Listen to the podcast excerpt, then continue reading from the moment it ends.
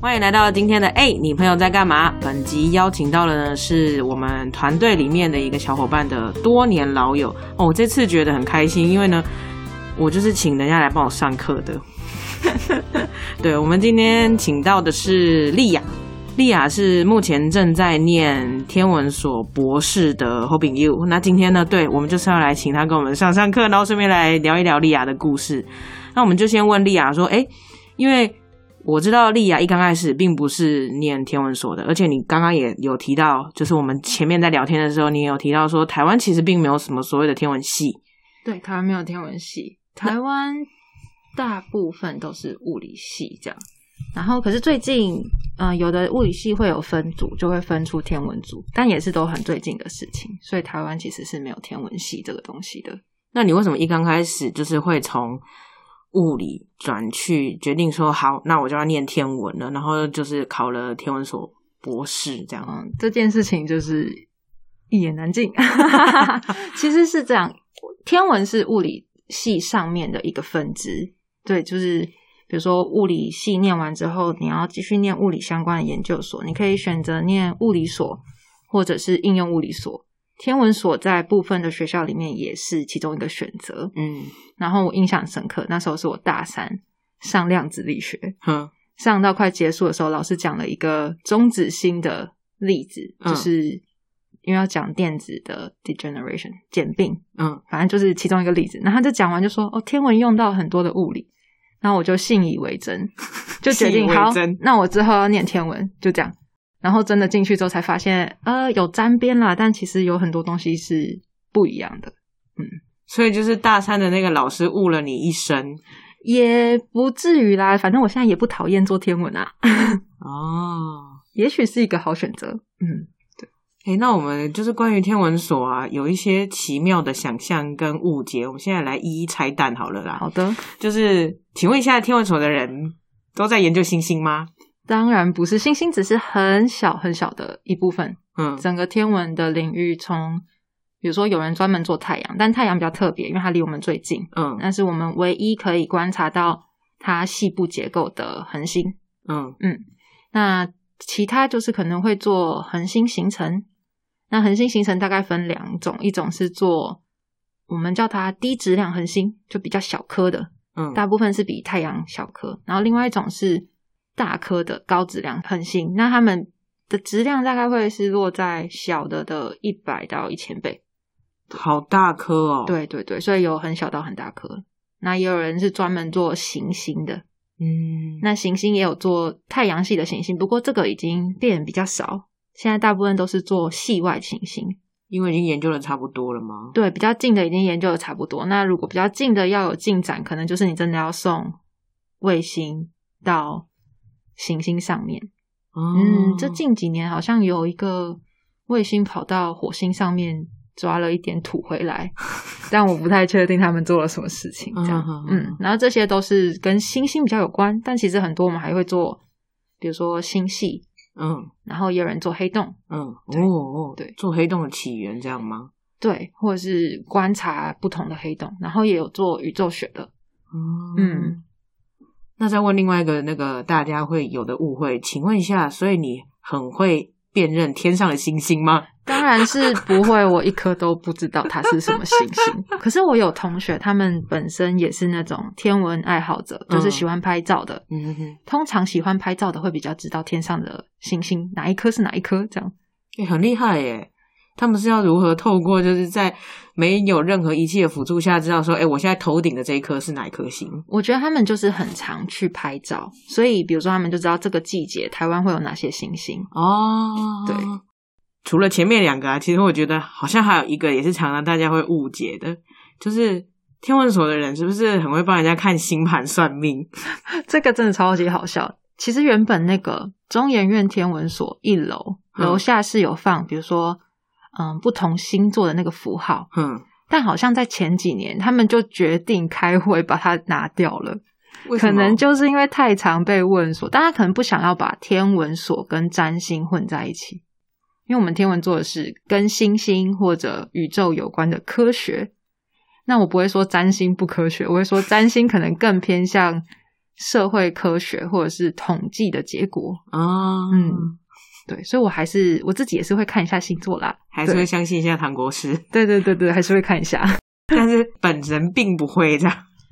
对我不会，没错。哦，嗯，我朋友大部分应该也都不会，你的同学应该也都不会。，对他们也都不会。前面讲的是别人对于天文的错误想象吗？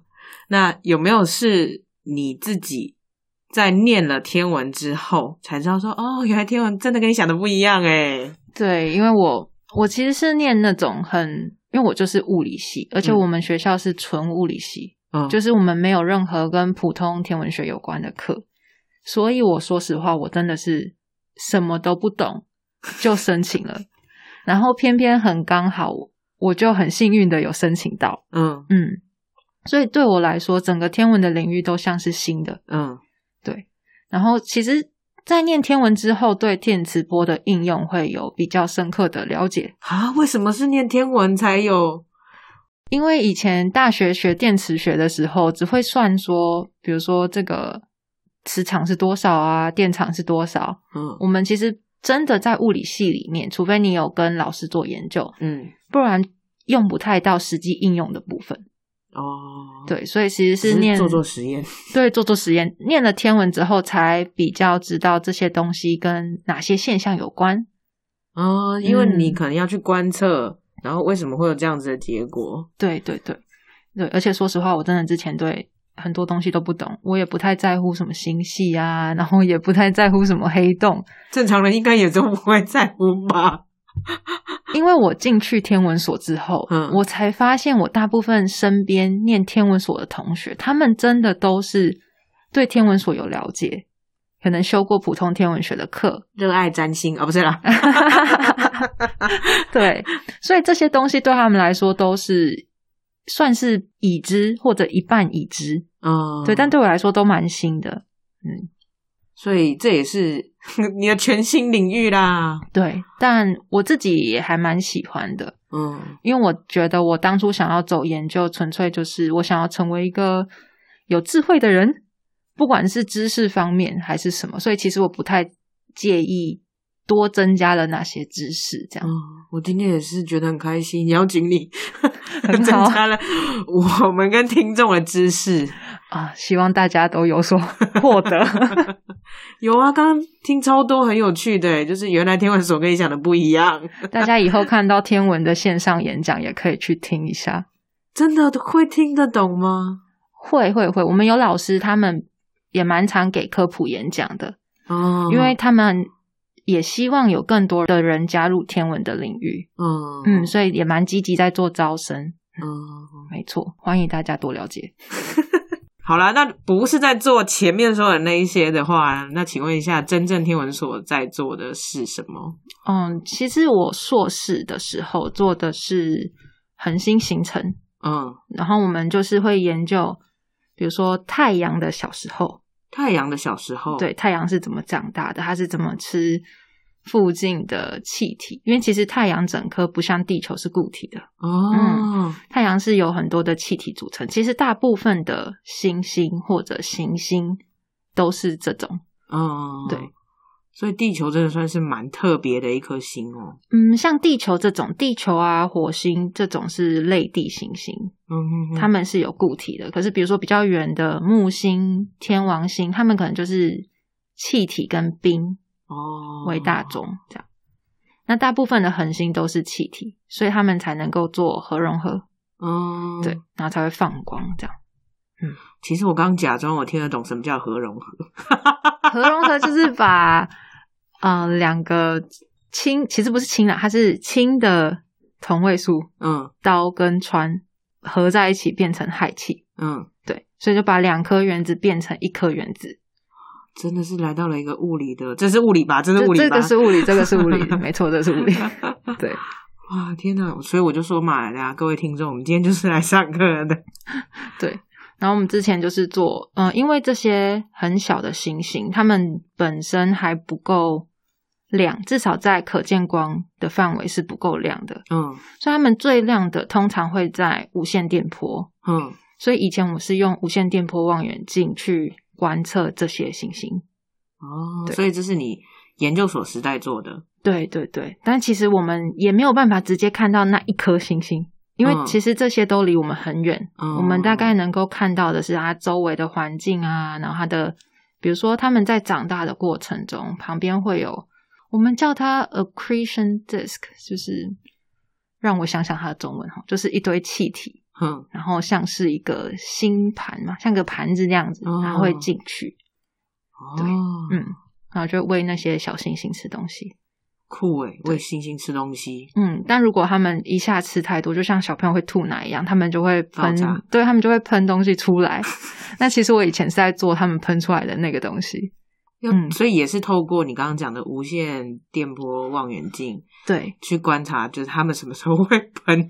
对对对，因为我们觉得他们就是它喷出来的东西，可能跟它吸收气体的活动有关。嗯，那它是连续的呢，还是间歇的？嗯嗯，对，等等。哦嗯，但我现在完全不是做这个领域就是了。啊，抛弃了这一届吗？对我现在做的是很大尺度的，因为之前是讲一个星星嘛，嗯那现在做的是星系。那一个星系是由很多很多星星所组成的，嗯，那我做的是很多个星系的统计。哦，嗯，就比如说他们共同有什么样的性质，嗯，对，像这种，但是也都是在很遥远的光年以外。嗯，对，所以我们基本上不会用光年这个单位了。哦，对不起，对对对，我们会用那个叫什么 parsec，就是一个更大的单位。嗯，没错。然后其实我做的跟整个天文比起来，还是算是很近的。这样还算是近。对，我们在天文里面最远的尺度，我们会用红移来定义。红移对，怎么写就是红色的红，嗯移动的移。哦，嗯，因为宇宙是在膨胀的。嗯那在膨胀的过程中，比如说今天一道蓝色的光，嗯那因为它远离我们，嗯，它就会看起来偏红色。哦，嗯，所以我们就会用红移来定义这个东西离我们多远。我做的大概到红移大概到零点一，哦那这样听起来真的是没有很远呢。，对。然后我朋友做的大概，他们如果做那种高红移星系，他们就在找，比如说红移是七啊还是八的星系，哇，那些都很接近宇宙诞生初期的星系了。要怎么样知道就是这个是宇宙诞生初期的东西？哦，因为它离我们越远，嗯，它的光要传到我们这里要花越久的时间。嗯，所以它可能现在已经不是宇宙诞生那个时候的状况，可是因为它当下发出的光要经过这么久才会被我们接受到，哦，了解了解，嗯，所以我们是看到它很久以前的样子。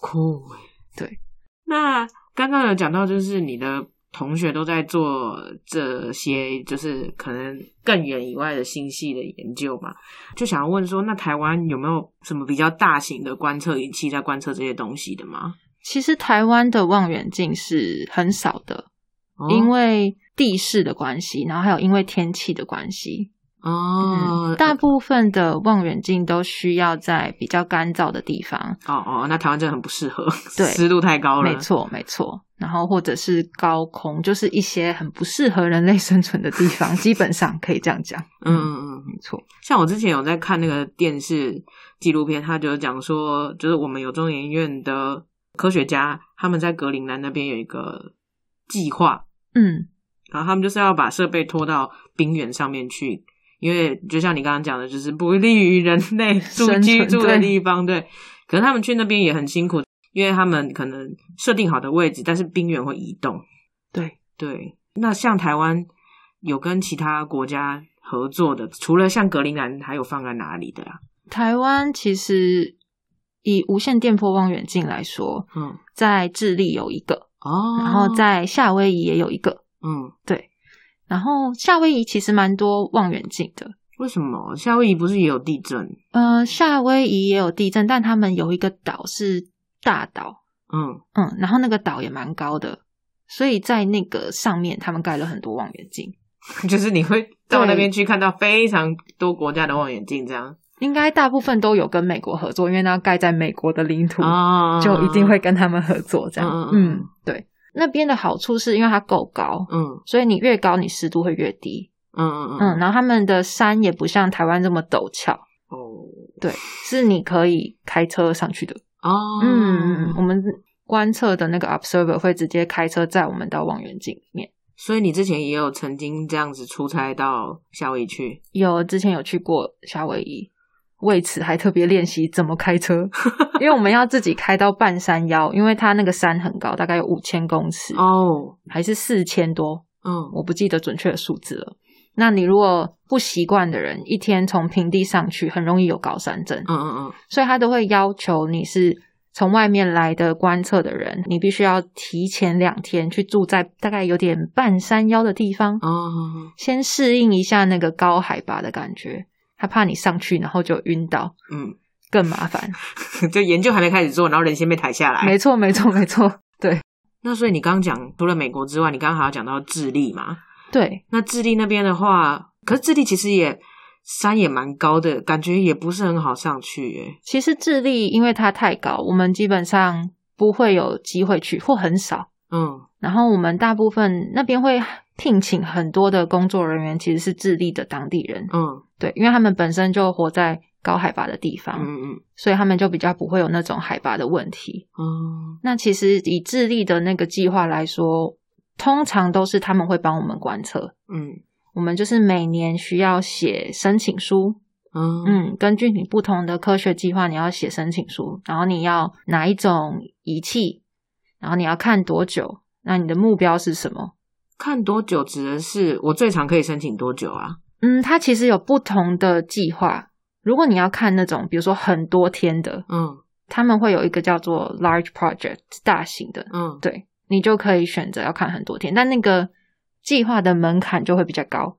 嗯嗯，那时间的分配就是跟每个国家出的钱有关。啊，对，但智利虽然没有出很多钱，但是望远镜放在他们国家，所以他们就有一定的保障时间。嗯对，所以反正就是其实这些大型的仪器，大部分就台湾真的是没办法，但是台湾也还是会跟各国合作，然后去借这些资料申请用这样子。对，没错，我们大部分都是跟人家合作比较居多。嗯，对，因为台湾虽然也是有软实力，但是硬实力做不到。哦，但其实我们有帮忙设计望远镜的一部分。哦，嗯，中研院有刚刚在智利的那个望远镜，我们叫 ARMA，嗯，嗯那西班牙文的意思刚好是灵魂，好酷。对，刚好很酷。对，然后他们有不同的，我们叫它不同的 band，然后就是看不同的波段。嗯对，然后我们中研院好像有设计其中一个 band 的中间那个 receiver，就是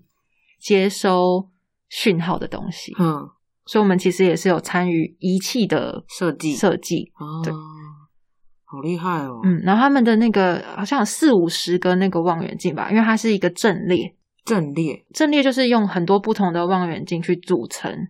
如果你要盖一个，比如说直径一公里的望远镜，嗯。这件事情很难达成，技术上也很难。嗯嗯嗯，所以我们他们就选择用很多的小的望远镜组在一起。组在一起，然后透过用傅立叶转换的方式嗯去获取那个讯号。哦，对。这就是另外一种变通的方式。对，然后刚好因为主要制作望远镜的好像有三个国家吧，嗯。然后所以三种 dish 长得会不一样，啊，，对，大家形状会有点不一样。我们接下来问下一个问题，好，就是普通观星跟透过专业仪器有什么不一样？哦，普通观星，因为大部分的人的目标还是看，比如说漂亮的银河啊，漂亮的星星啊，嗯所以你拍照真的看得到的，大部分都是可见光。嗯，就是它会发光，离你也比较近的。对，就是眼睛看得到的光，我们嗯叫它可见光。可是实际上，整个天文学的研究是利用很多不同的波段的。嗯嗯，其实可见光也是电磁波的一部分。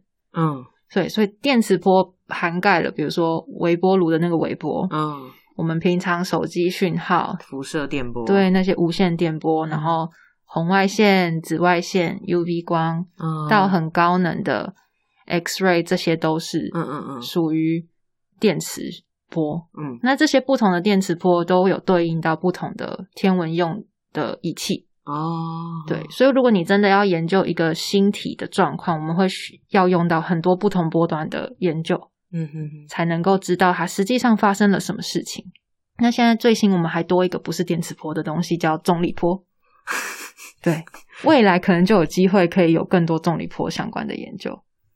所以就是如果我们可以透过这个仪器去观测的话，就可以再抓到那个波段里面会有的东西，这样子吗？对对对，哦，嗯，比如说我们平常眼睛看不到躲在墙壁后面的人，可以透过这个，嗯，我们不是，我们就用那个啊热感应，哦，对，那个东西其实就是看红外线，嗯嗯嗯，所以你就可以看到墙壁后面的人，因为墙壁人本身会辐射出红外线，嗯嗯嗯，嗯，所以就可以看得到。我我刚刚想说太酷了吧，就是人人都会有这个东西的话，小偷无所遁形，你隔壁的邻居不知该怎么办。对，但那个形状看起来就会不一样啊，就是发光的一个人，啊！所以你没有办法，比如说你没有办法透过这个去偷窥人家的身体啦，你只能看到形状。我就知道说，哎、他离我很近这样子。对对对对对哦，他可能又坐回沙发上了，不是啦？对，大概就这种，就是不太重要的资讯。因为电视上不是常常都会有吗？就是那个什么戴着一个那个红外线眼镜，然后观测坏人在哪里，哦，对啊，对或者是就是一按下来的时候，然后戴上那个眼镜，你就知道说，哎，就是哪边常有人，就是因为那边热热的、红红的。没，错没错，就是那个功能。这个东西，那我转弯问一下，其实这个仪器啊，它是很便宜、随处可得的吗？哎，我没有买过，我不知道，但应该不贵，哦，因为那个现在，比如说百货公司不是会有那个测量体温的摄影机吗？那你如果有发烧，它就会红红的，那其实是一样的，嗯，它就是测有没有红外线。可。是百货公司很很有钱呐、但 但至少是买得起的嘛，对，买得起的，对，但是应该不到就是所有人居家都可以必备这东西啦。应该是说你有没有必要花这个钱吧？哎呦喂，对，那就再问一个比较深一点点，就是其实跟莉亚相关的，就是你那时候会想要念继续往上念的原因是因为什么？其实我一直以来的目标都蛮明确的，因为我是想要走研究。嗯那要走研究，至少以物理或天文来说，你就是要念完研究所，念博士班，然后之后做博士后研究员，嗯然后申请看看有没有教职，这样。嗯，对，，所以其实我的目标一直都是这个，现在也都还是。现在也都还是，我希望顺利啦。嗯，那比较煞风景的问一个问题说，那你现在在做的这个研究啊，如果说真的要拿去实际运用在生活，或者是说未来的科技技术的话，是可以朝哪个方向去的吗？你是说我的工作还是我们的研究的应用？你个人研究的应用这个就至少在我死掉前，我觉得是看不到了。啊，嗯，对对对，我觉得大部分科学的研究一开始都是基于一个好奇，嗯比如说为什么它会这个样子。嗯那它实际上可以干嘛？我们说实话也不知道。虽然你在写论文的时候，还是会想办法生出一个好像可以干嘛？可以干嘛，或者是写科技部计划的时候，因为你要说服人家提供资金给你研究嘛。嗯，对。但实际上，我觉得这些东西的优势是，比如说，真的可能好几个世纪以后，人类真的可以离开太阳系，嗯那我们可能真的就会用到我们现在在研究的这些知识，哦，比如说你要避开哪些地方啊，嗯这个星系可能在做什么事情，这样嗯等等的。因为也是一直到这百年来，科技算是比较进步，才有办法去往外看，就除了地球以外的世界到底发生什么事情，然后在干嘛。没错，而且我觉得这就是人类之所以是人类，就是我们有求知欲。虽然这有点偏题了，对，不过也是有人做比较可以应用的部分。哦，天文学要怎么应用？比如说，我们嗯、呃学校有个老师，他是做仪器的，仪器，对他们主要是做那个 X-ray 的研究，他们是做高能的，嗯嗯嗯，然后他们就需要，因为高能的讯号在地球地表是收不太到，因为我们的大气层啊、臭氧层很好的保护，对阻挡，然后为了保护我们这样，所以大部分这些观测必须要用卫星，嗯。然后这些卫星就会发射到外太空，所以他们会做一些仪器，可能真的之后就用得到的东西。哦，那至少靠近地球的太空科学是我们现在比较看得到它的应用。嗯比如说卫星讯号啊、卫星通讯啊、哦这些，或者是气象卫星等等。嗯嗯，那他们最近就是有一个计划是好像台湾吧，台湾要发射一个气象卫星。嗯那因为其实气象卫星很大一个，嗯，那我们都要发射一个卫星了，可能就旁边有一些小小的空间，给大家放一点小小的望远镜。哦，对哦哦，就一起载上去，对，，就一起载上去，就做气象的同时，顺便可以做一点科学研究。这其实也算是异界合作吗？对对对，就有点互利互惠。嗯，对，没。错。所以他这样子带上去之后，他不但可以看里面，就是地球里面，也可以看地球外面的太空，这样子吗？对这种望远镜。嗯、那个应该算是两个望远镜的组合，嗯所以看气象的我不知道是实际上是怎么操作的啊、嗯但他们做的是上次他的我同学跟我说，他们是做那种两层，嗯就是那种很小的，左边一层，右边一层，嗯透过这个方式想办法去侦测 gamma ray burst，就是某个星星它可能突然可能不是星星吧，就不知道什么东西，它突然放出 gamma ray。嗯，对，啊，去抓那个电波回来。对对对对对，那这个好处是，他如果知道那边有 gamma ray，他可以马上比如说跟别的望远镜合作去看那个方向，啊，看到底是什么东西在放出 gamma ray。啊哈哈哈对他们目前主要想要走的是这个形式。哦，就等于其实因为 太空实在是人也不太方便上去，但机器可以，对，机器可以，对对就是先他们让他们先当那个前导部队，然后上去替我们看看有什么东西可以传回来我们这边对去做研究跟探测的。嗯嗯嗯，没错。所以他们做的东 في 就跟嗯硬体比较有关，嗯嗯嗯，所以这可能在别的地方就有比较相关的应用。今天真的是上课 收获良多。自从大学不是自从高二之后，就再也没有上过物理了。什么难吃吗？没关系，我大学以后就再也没有上过历史课之类的。对，而且今天你有分享一些就是在台湾业界的情况，我觉得也很有趣，因为我们这这种东西真的就是只有真正在做研究的人，你会知道说哦，其实里面真正实际的情况是怎么样，而且又像你刚刚讲的，就是这个东西它短时间之内没有办法让大家看到说哦，你做的这个研究它会带来什么样子的呃效益啊，或者是成果，这些都是现在暂时没有办法看到的。对，大部分都是这样。嗯嗯，不过因为我觉得刚好大家每个国家都还蛮注重科学发展的，嗯对，所以你如果做出很厉害的成果，我觉得别的国家还是蛮开心，或者是会蛮敬佩的。嗯所以以亚洲地区来说，目前天文里面做最好的应该是日本。嗯嗯，大部分很多的计划我们都是透过跟日本合作，嗯然后再跟大家合作。哦嗯，所以其实台湾跟日本的合作，我觉得啦，我自己觉得也蛮密切的。嗯嗯嗯嗯。好了，我们不知不觉来到最后一个问题，嗯，我好期待你可能会回答跟星星相关的。好 好，就是如果要给未来的自己一句话或一段话，你会想要跟自己说什么？我觉得哦，因为我自己在写论文的过程中，偶尔会嗯觉得自己是不是不适合。嗯嗯，但我觉得未来的我可能不会这样想。